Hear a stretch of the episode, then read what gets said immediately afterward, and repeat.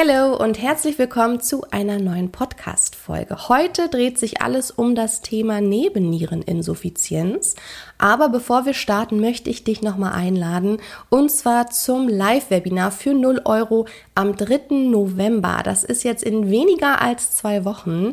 Und in diesem Webinar bist du richtig, wenn du auch im März 2023 deine Heilpraktikerprüfung meistern möchtest, wenn du noch auf der Suche nach einer optimalen Prüfungsvorbereitung bist, wenn du nach Insider-Tipps für den richtigen Prüfungsfokus suchst und wenn du wissen möchtest, was du auf keinen Fall in deiner Prüfung machen darfst und was sich die letzten Jahre an der Prüfung geändert hat. Also, wenn du Lust hast dabei zu sein, dann melde dich schnell doch an. Ich habe dir den Link in die Show Notes gepackt.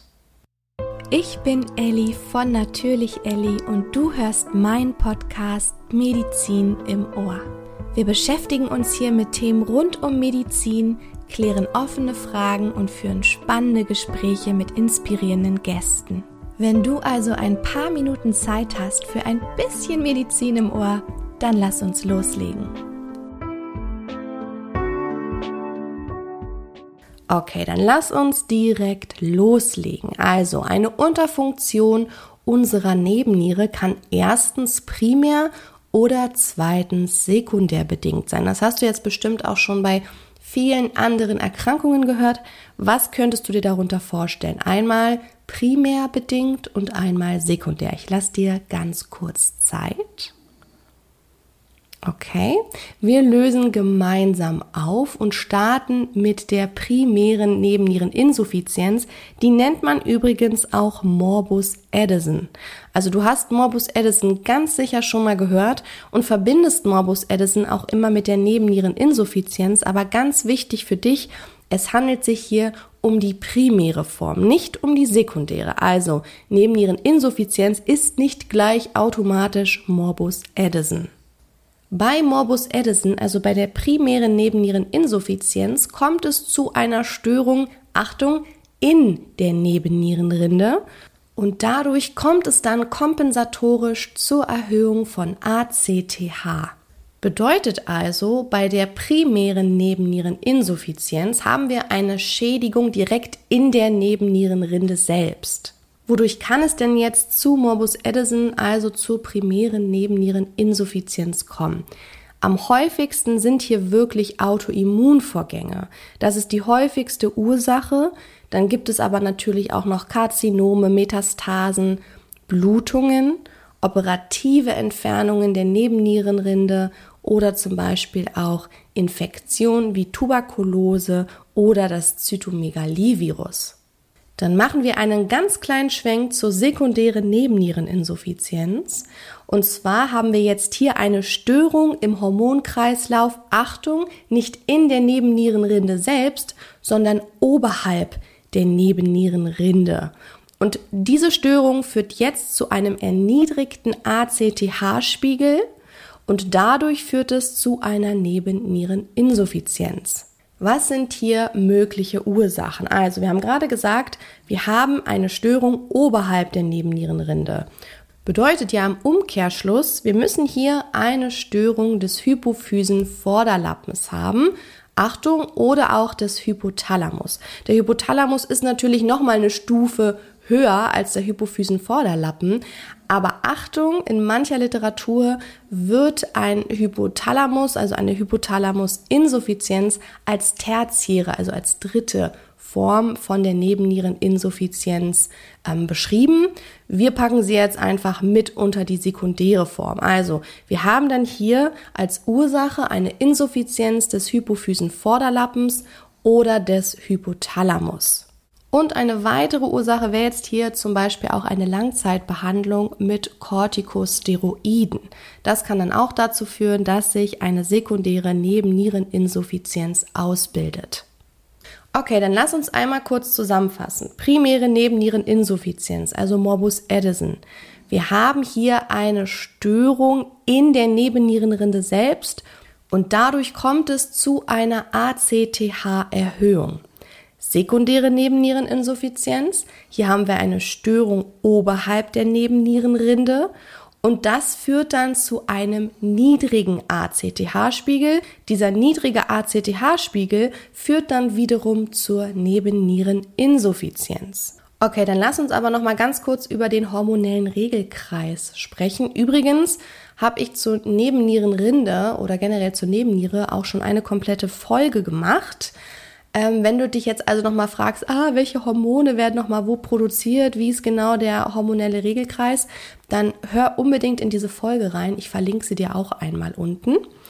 Okay, wir machen jetzt aber noch mal einen ganz kleinen Schwenk zum hormonellen Regelkreis. Also die Nebenniere produziert ja in erster Linie Glukokortikoide, also Cortisol, dann Mineralkortikoide, also Aldosteron und Androgene, also Sexualhormone. Okay. Die Ausschüttung von jetzt Cortisol, also von Glukokortikoiden und auch Androgenen, die wird durch ACTH gesteuert. Aber Achtung, die Ausschüttung von Aldosteron, also von Mineralkortikoiden, die wird hauptsächlich durch Angiotensin 2 gesteuert. Vielleicht macht es bei dir jetzt so Bing, Bing, Bing. Oh Gott, Angiotensin 2. Ich denke ans RAS-System. Ganz genau. Also, Aldosteron wird hauptsächlich durch das Renin-Angiotensin-Aldosteron-System gesteuert. Das bedeutet also, wenn wir jetzt einen Mangel an ACTH haben, also wann haben wir nochmal einen Mangel an ACTH? Ganz genau bei der sekundären Nebenniereninsuffizienz, dann wäre der Aldosteronhaushalt hier kaum beeinträchtigt. Achtung, anders als bei der primären Nebenniereninsuffizienz. Hier wäre der Aldosteronhaushalt natürlich beeinträchtigt. Okay, überleg jetzt nochmal. Sorry, das ganze Schnarchen ist mein Hund Ole. Da musst du jetzt durch. Drück gerne einmal kurz auf Pause bei deinem Player und versuch dir das nochmal vor Augen zu führen. Warum ist der Aldosteronhaushalt bei der sekundären Nebenniereninsuffizienz kaum beeinträchtigt und warum ist er beeinträchtigt bei der primären Nebenniereninsuffizienz? Okay, wenn du diese Frage jetzt für dich beantwortet hast und auch verinnerlicht und verstanden hast, machen wir weiter mit den Symptomen von Morbus Addison. Wir starten mit den Leitsymptomen von einer manifesten Nebenniereninsuffizienz. Also sie ist hier deutlich ausgeprägt. Es kann zur arteriellen Hypotonie kommen. Warum zu arteriellen Hypotonie? Ich lasse dir kurz Zeit. Wenn du gerade die Thematik mit dem Aldosteron verstanden hast, dann kannst du dir das bestimmt herleiten. Denn wir haben dieses Leitsymptom von einer arteriellen Hypotonie ausgeprägt nur bei der primären Nebenniereninsuffizienz weil wir hier einfach einen Mangel oder eine verminderte Freisetzung von den Mineralkortikoiden haben und auch natürlich von Glukokortikoiden, denn Glukokortikoide haben auch zum Teil eine Mineralkortikoide Wirkung. Ist jetzt vielleicht hört sich ein bisschen komplizierter an, als es eigentlich ist. Und die Folge ist dann eben eine verminderte Retention von Wasser und Natrium, was dann letztendlich zu einer arteriellen Hypotonie führen kann.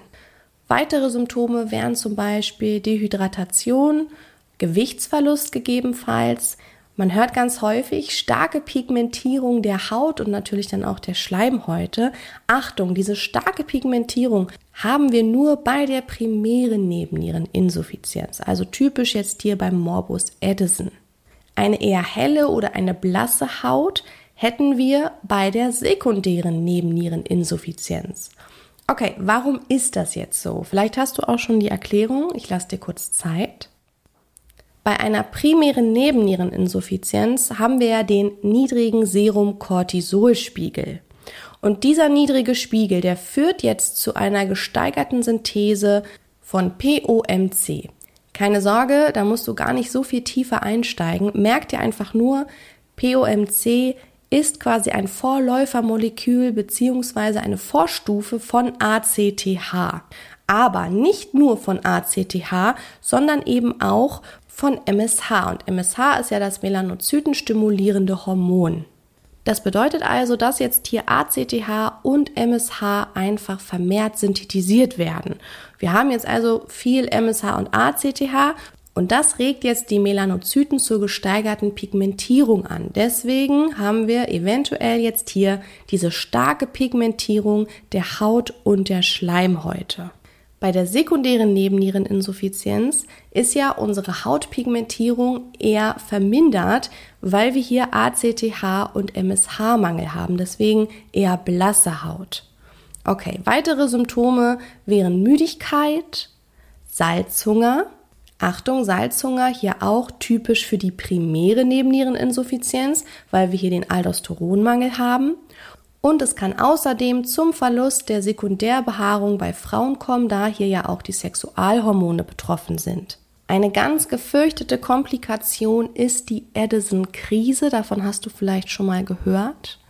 Diese Addison-Krise kann zum Beispiel auftreten durch das rasche Absetzen von Glukokortikoiden. Deswegen Achtung, Achtung, das darf man niemals machen. Oder zum Beispiel auch durch einen gesteigerten Bedarf an Glukokortikoiden durch Stress, durch Infektion oder durch Traumata. Es kann hier zu Blutdruckabfall kommen bis hin wirklich zum Schock und auch zu einer gefährlichen Hypoglykämie mit Bewusstseinsstörungen. Es kann Fieber auftreten, Erbrechen auftreten und die Patienten müssen hier wirklich intensiv medizinisch überwacht werden. Die Akuttherapie besteht hier dann natürlich aus der Gabe von Glukokortikoiden, also von Cortison und auch sehr hoch dosiert dann gegebenenfalls Flüssigkeitssubstitution und wenn wir hier die Hypoglykämie haben, natürlich Glukosegabe. Okay, dann verlassen wir jetzt auch die Addison-Krise und du hast es für heute geschafft. Vielleicht waren ein paar Sachen dabei, wo du noch mal so ein bisschen drüber nachdenken musst, hast vielleicht auch gemerkt, so, oh, ich muss echt noch mal in die hormonellen Regelkreise schauen. Dann mach das unbedingt. Wir hören uns nächste Woche schon wieder. Ich wünsche dir einen wunderschönen Tag, wunderschönen Abend, wann auch immer du diese Folge hörst und bis bald.